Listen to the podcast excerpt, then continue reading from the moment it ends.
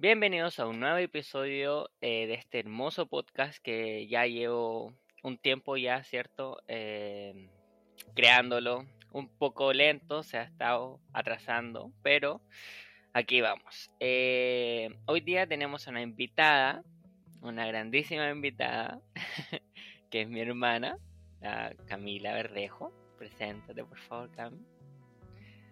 Hola a todos, eh, soy la hermana de Nicolás. eh, mi nombre es Camila Verdejo.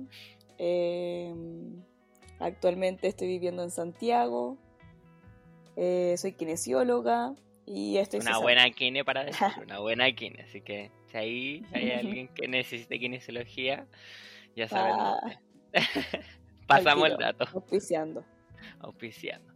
En este episodio vamos a hablar sobre los tipos de cambios. Bueno, ustedes ya saben que hay muchos tipos de cambio, el cambio psicológico, climático, emocionales, físicos, sociales, un montón de tipos de cambios. Eh, pero vamos más dar en énfasis a los cambios que hemos tenido como en conjunto o solos o que te, a mí por lo menos me han marcado o a ti también te han marcado como para tener un poco más de, de visión de lo que realmente estamos hablando, o sea, lo hemos experimentado. So, no. Eh, la pregunta con la que vamos a empezar toda esta ronda de preguntas o este va y va de preguntas y estar respondiendo y empezar ya el tema en sí sería como qué cambio fue el que más te marcó o cuál fue el que más te te afectó en tu vida o sea te dijo como wow o sea esto sí me hizo mirar la, la vida desde otra manera o, o pensar diferente Eh, bueno, como, como te comenté en la presentación, eh, ahora estoy en Santiago. Eh, todo este año estuve viviendo en el sur, para contextualizar. Este año, a principio de año, decidí vivir la experiencia de estar en el sur. No solo de vacaciones, sino que viviendo, buscando trabajo. Y bueno, las cosas no resultaron como yo había esperado. Y a pesar de que no resultó como había esperado, eh, aprendí muchas cosas. Y eso se valora, pero fue un cambio muy drástico. Claro, porque el haber estado viviendo eh, toda tu vida, digamos, en la ciudad y irte como al sur, para la gente que no conoce el sur de Chile, es como más campo, más bosque, más naturaleza, y en cambio de estar viviendo en Santiago, que es como solo ciudad, eh, muy pocas áreas verdes. So, sí, claro, o sea, es un cambio bastante grande. Y irte a vivir con tu pareja, en ese caso, solos, y como inde- independizarse, salir del nido, como dicen, eh, es un cambio bastante grande. Ah, yo creo que eh, te entiendo de alguna manera porque yo igual lo he vivido así. Yo igual lo he contado en el, en el capítulo anterior que yo me vine a vivir acá a Estados Unidos solo. eh, y es súper difícil. O sea, al principio cuesta demasiado el, el acostumbrarse al vivir, al, al hacer las cosas, porque uno cuando vive como en la casa normal de su, de su familia, de su mamá o con tu núcleo familiar, es como ya no importa, no lo hago, lo va a hacer otra persona. Pero ahora que uno está solo, es como ya no importa, no lo hago. Y después al- la, la semana o- va a estar ahí igual, o sea, tienes que hacerlo sí o sí. O sea, lo haces o no lo haces. Entonces sí, es súper difícil. ¿no? Y además que eh, no solamente el cambio de residencia, en tu caso de Estados Unidos, en mi caso en el sur, sino que son los cambios emocionales, son los cambios de hábito, porque como dices tú, ya antes, no sé, no lavabais la losa y sabíais que, no sé, quizás mi mamá o alguien más la iba a lavar, pero no, pues estando Exacto. solo, si no laváis la losa... eh, nadie le va a lavar, nadie va a la quedarse lavar. ahí. Claro, pues. Sí, Entonces, aparte son cambios de hábitos, eh, cambios emocionales, adaptaciones, salir de la cómo- zona de confort. exacto, eso te iba a decir. O sea, ¿cómo, cómo te ha afectado a ti emocionalmente? Porque a, tú eres súper estructurada. Para la gente que no, no te conoce bien, eres muy estructurada y, y como que fue como un proyecto que tenías y lo estabas construyendo y tuviste que desecharlo. Es- Eso igual te costó a ti como un poco dejar de lado lo que tenías planeado y a empezar a crear otra cosa. Sí, o sea, siempre he sido una persona muy estructurada, como dices tú, pero cuando decidí irme para el sur, eh, fui con una mente mucho más abierta porque sabía que eh, no tenía nada comprado, me refiero así como que no tenía nada concreto. Entonces sabía que tenía que ir como con una mente más flexible para así poder ir adaptándome a las diferentes cosas que se me vayan presentando. Pero eh, creo que lo logré, o sea, creo que logré esa flexibilidad, pero las cosas no se dieron como yo pensaba, un ejemplo principalmente en el ámbito laboral. Eh, como decías tú, para la gente que no conoce el sur de Chile, eh, no solamente, obviamente hay mucho más naturaleza y todo lo demás, pero el estilo de vida es mucho más lento. Todo es más lento, eh, la locomoción es muy escasa, el clima es súper duro, entonces son muchas claro, cosas igual que... es una ciudad más pequeña.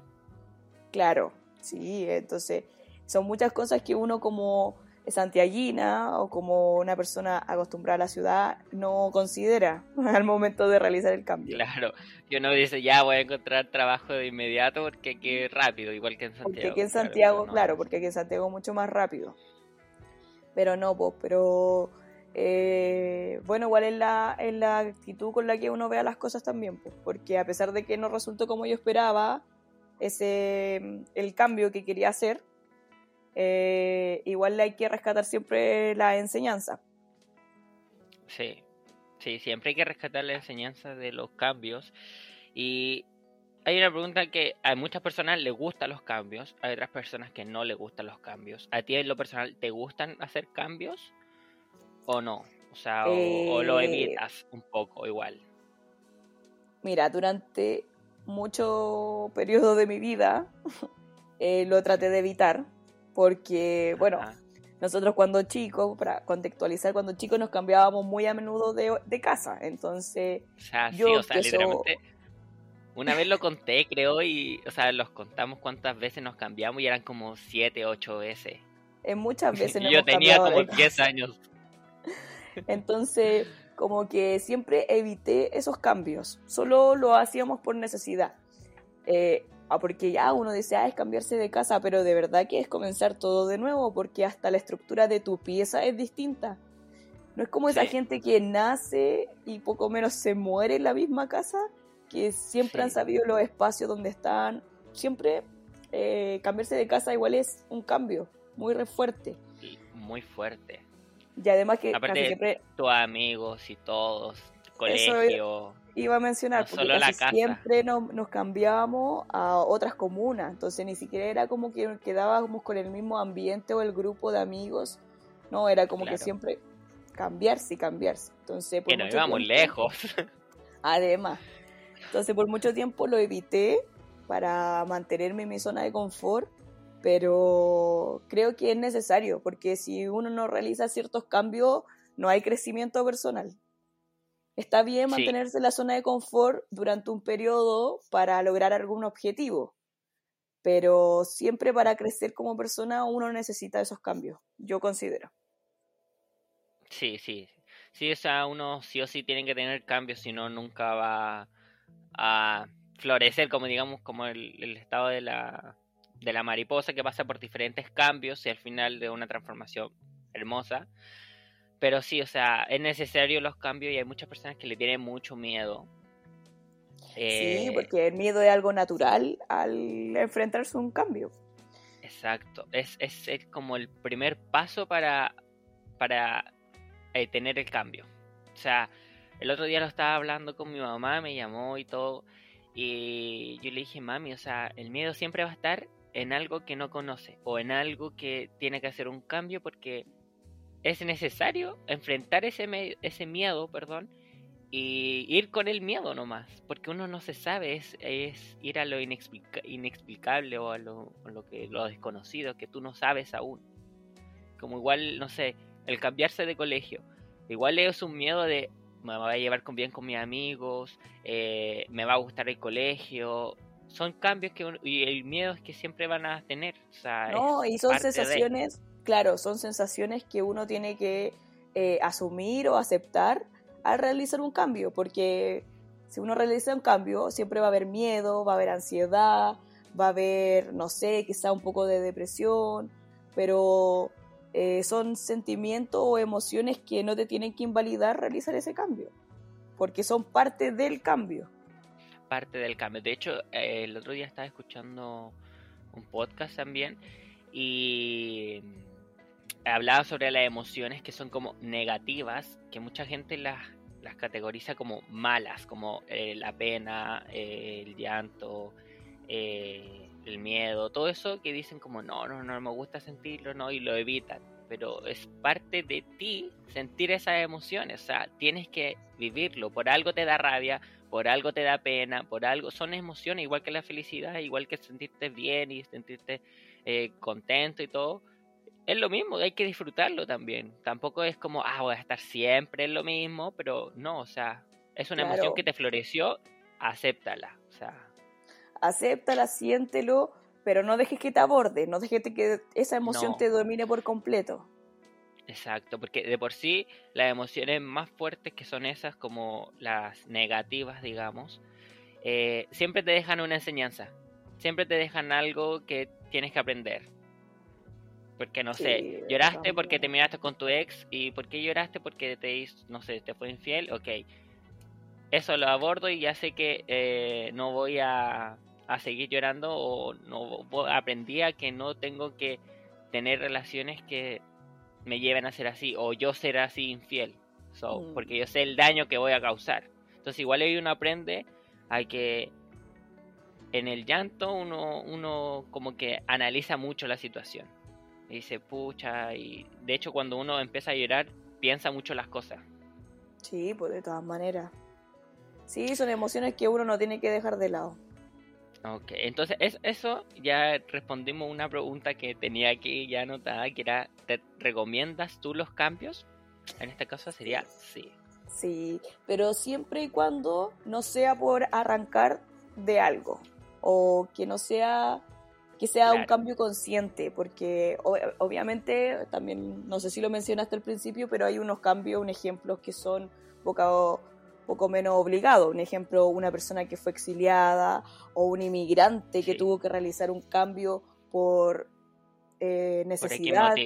Exacto. Claro. Esos tipos de cambios obviamente que son más duros, son más difíciles y obviamente que, que si fuera una, opción, si fuera una opción por ello, en esas circunstancias no es bueno realizar ese cambio porque al final, al fin y al cabo, está arrancando del problema en general.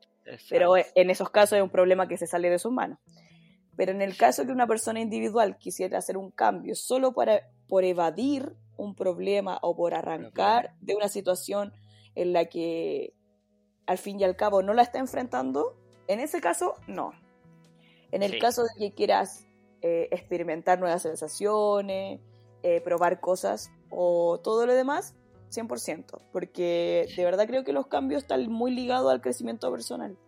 Si tú me preguntas a mí, yo ya quizá eh, no encontré trabajo, no, no me fue tan bien como yo esperaba en el sur, pero todo lo, otro de enseñanzas que me dejó, las personas que conocí, eh, las experiencias que viví, todo eso suman un montón. Y con eso uno, cualquier cosa que uno, que uno aprenda ya es, sabiduría y es experiencia y crecimiento. y uno, se da por, por ganadora, por, triunfadora, porque ya eh, aquí en Santiago, un ejemplo, quizá hubiese estado trabajando, ganando lucas y todo, pero no hubiese vivido la experiencia. lo mismo. Exacto. No hubiese vivido las experiencias que logré vivir allá. Sí, es súper es súper es súper heavy eso, la verdad, porque acá yo también aprendí demasiado eso, o sea, el estar solo, el enfrentar situaciones que antes yo no me hacía cargo y ahora sí tengo que hacerme cargo, como pagar renta, eh, comprar comida, ir a lavar mi ropa. Cosas eh, básicas, pero que uno no lo considera. Uno no lo considera, o sea, porque lo ve como tan cotidiano, así como, ah, es parte de... Pero no, o sea, uno cuando ya asume y acepta que tiene que hacer todas esas cosas, como, wow, que uno crece de verdad, o sea, no hablamos de, de estatura, estamos hablando de que uno crece como personalmente. Porque si fuera así ya estaríamos gigantes. Eh. Eh, bueno. eh, ¿has tenido algunos cambios que te han perjudicado siendo que al principio no, no, no pretendían que fueran así? Como, oh, esto me va a ir súper bien y ya voy a tomar la decisión del cambio y no, no me fue tan bien. Ah, dejando de Eh, lado eh, lo de irte al sur, que tampoco yo lo, eh, lo tomo como que fue algo malo, porque igual te sirvió, o sea, claro, rescataste algo de ahí. Tal vez no era como lo planeabas, pero igual estuviste un, un buen tiempo viviendo también allá. so. sí. em, creo que los cambios que quizás siento que no me no fueron fructíferos para mí fueron los cambios que no fue bajo mi consentimiento. Un ejemplo esos cambios de casa cuando tuvimos cuando chico. Creo que algunos no me beneficiaron tanto en mi crecimiento personal y más bien eh, me volvieron un poco más introvertida. Pero no fueron cambios que yo tomé por decisión propia, sino que fueron cambios que se van dando por la, por la vida. Pero aún Claro. así yo creo que, que igual eso no, gracias a esos cambios que fueron involuntarios, uno se puede desarrollar como persona y, y soy, la, soy la Camila de hoy. Entonces, quizás en su momento no fueron tan beneficiosos para mí, por lo mismo, porque me volví un poco más introvertida. Pero en el momento, Sí. a largo plazo, siempre va a ser eh, para bien. Beneficioso. Sí. Claro, sí. Porque igual es como el- el- lo mismo que pasa con los exiliados y todo eso. Porque igual al momento es súper fuerte y es un cambio que tampoco ellos querían. Pero eh, a la larga igual le da un aprendizaje súper fuerte el, el enfrentar la vida de otra manera. De que decir como, ok, tú te vas de aquí y haces tu vida en otro lugar y es como, wow, ok, lo voy a hacer, voy a tomar ese, ese reto porque ya no me queda de otra. So, su mente, o sea, su manera de pensar cambia totalmente. O sea, Sí. eh, ahí está el crecimiento espiritual y el crecimiento emocional. Muchas personas también eh, se van por un lado más espiritual y lo analizan de ese lado y dicen, ok, está bien, me va a servir, me va a ayudar para más adelante, para yo eh, mejorar cosas que tal vez no tenía en mente y así. Sí, Pero sí. Es verdad.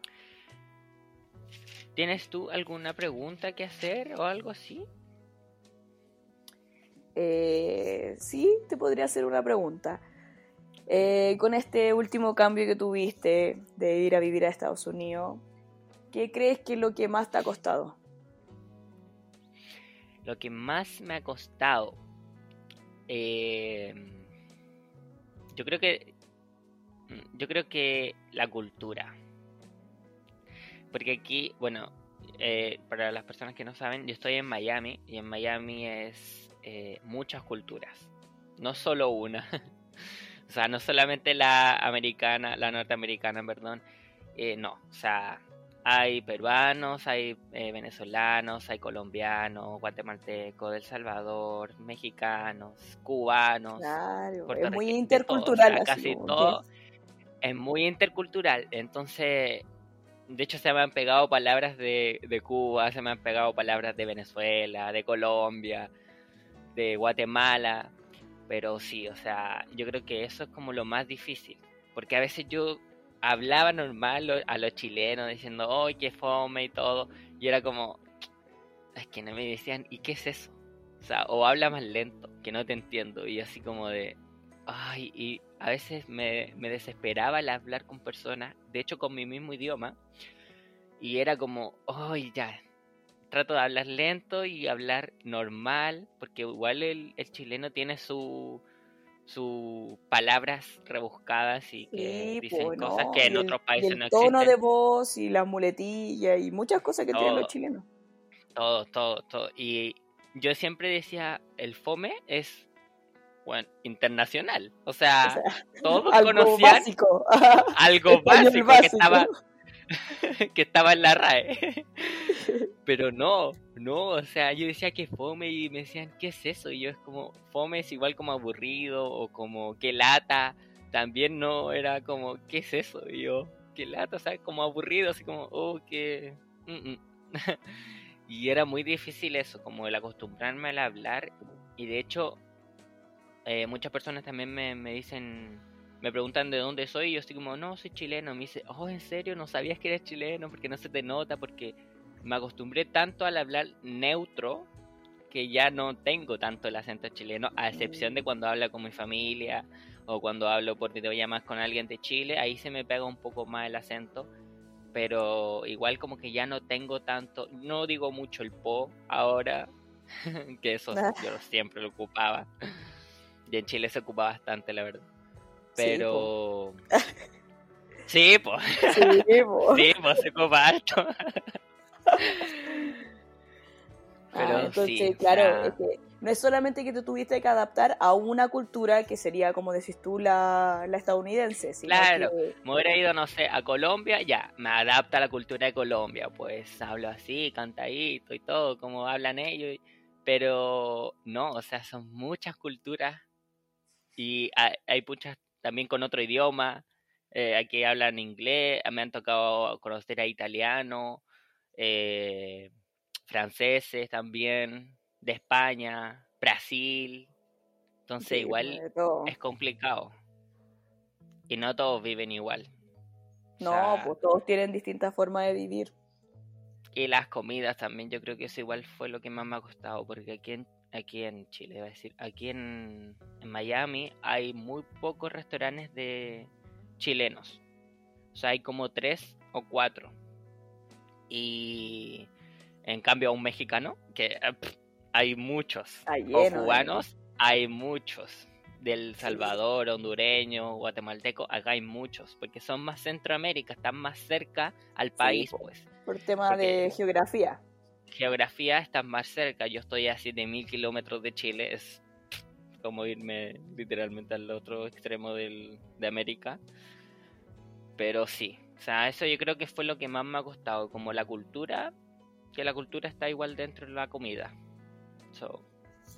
Yo creo que eso fue como lo que más me costó adaptarme.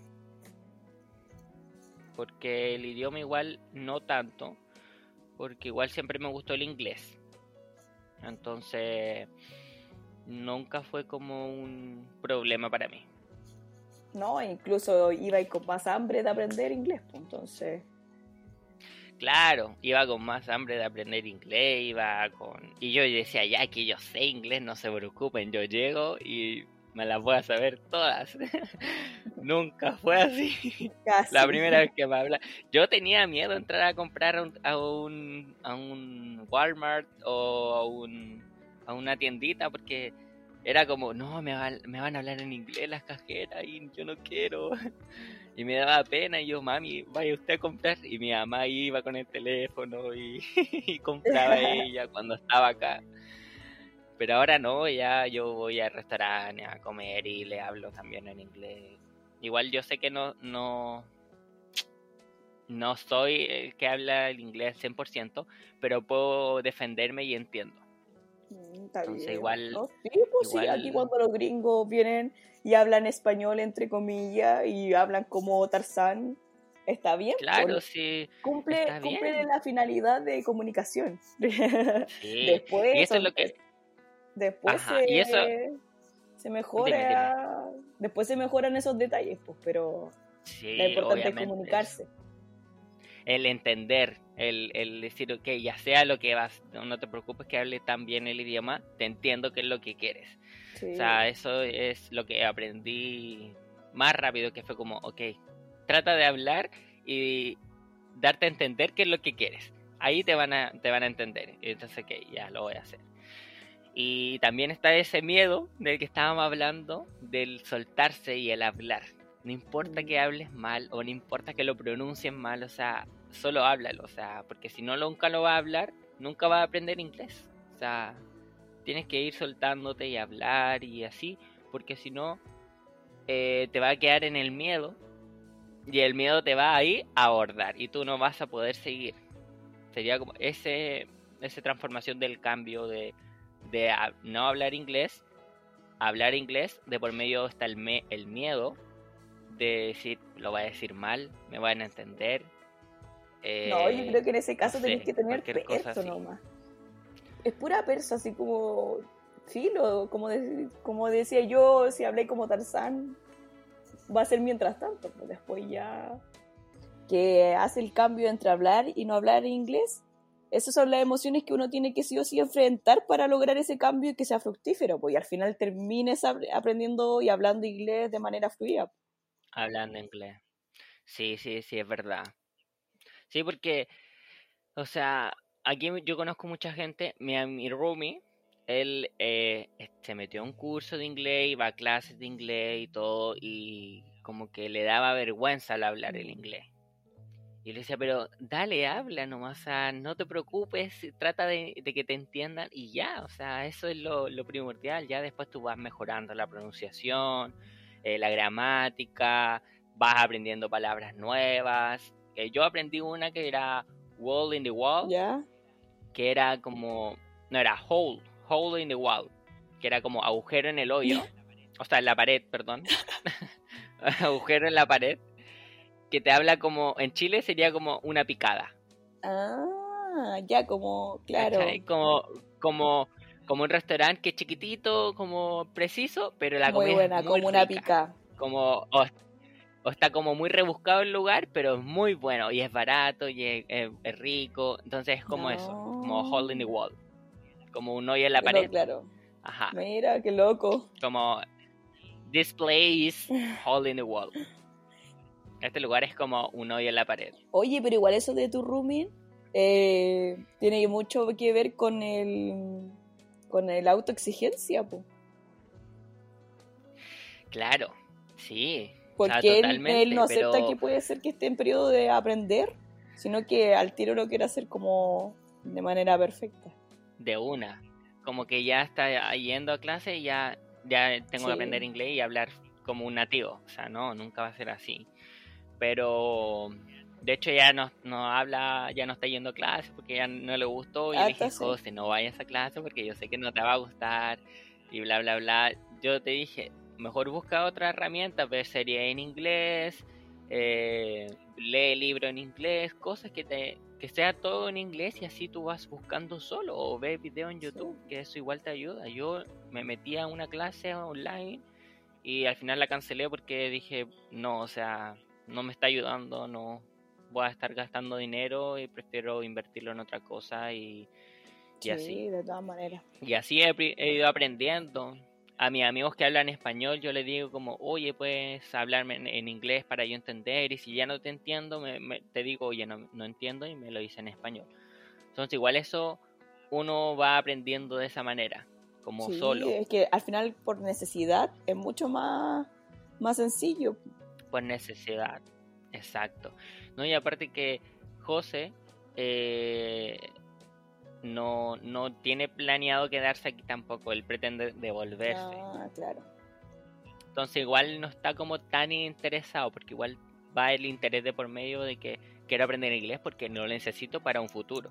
Pero José no, o sea, no, no necesita inglés para el futuro. Tal vez sí, pero no 100%. Claro pero sí. Bueno, cerrando el tema, muchas gracias por haber venido a este podcast. Agradecerte a todos los que están escuchando, que lo compartan, que le den like y todo. Eh, ya fue un podcast este más largo, la verdad. y así van a ser y más. Puede ser que sean más largos o menos cortos. Ahí vamos a ver el tiempo, cuánto vamos a planear que sea un tiempo estimado nomás. So, quieres dar algún agradecimiento, dar tus redes sociales, si es que te quieren seguir, la kinesiología, está buscando trabajo, si alguien ah, sabe. Sí, estoy buscando trabajo, kinesióloga, por si alguien sabe algún dato.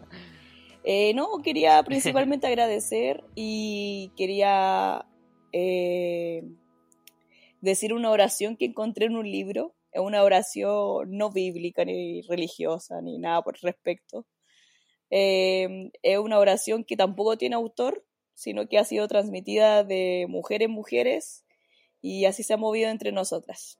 Así que va así. Agradezco todos los días porque la abundancia vive la gratitud. Ningún mal me puede pasar porque soy hija de las estrellas, de la luz, del agua, de las montañas. Soy hija del amor incondicional. Me amo, me acepto, me perdono y merezco ser feliz. Así que eso es para todos los, los que nos están escuchando. Qué hermoso mensaje ahí de las Woman Power. Eh, sí, es un libro muy Me feminista que estoy leyendo. bien. Así que, bueno. ¿Recomiendas el libro? Sí, totalmente. De ginecología natural. ¿De, de Paula, quién? Ginecología natural. Paula de- Pérez San Martín. Eh, habla principalmente de la conexión que hay que tener con nuestra útera y lo poderosas que somos. Ah. Sí, es que las mujeres son muy poderosas porque está conectado mucho con la luna. O sea, todo, el- tiene, todo el libro tiene relación con la todo. luna. O sea, sí, o sea. Así que, Sí, así es. Es la energía femenina de la luna. exacto. Así que, Mira, ah, bueno, ustedes no lo están viendo, pero nosotros estamos por videollamada. Y yo veo la polera de mi hermana. Y ¡Ah, dice, verdad! ¿Sabes que no me la puse a propósito? Oh, te juro, te juro que no me la puse a propósito. Bueno, la, la polera dice sé el Oh. cambio. O sea, y estamos hablando de eso. Te juro que no me la puse a propósito. Qué chistoso. Mira, qué, qué coincidencia. Pero bueno. Bueno, y así terminamos el segundo episodio de este podcast. Ya va a ir creciendo, va teniendo después más producción y todo. Pero por el momento estamos así. Hay que aprovechar las cosas que tenemos, ¿cierto? Sí, faltan los Así aplausos. que. Falta los aplausos, sí, eso. Vamos, DJ. los aplausos. Los aplausos, eh. Muy bien. Ya.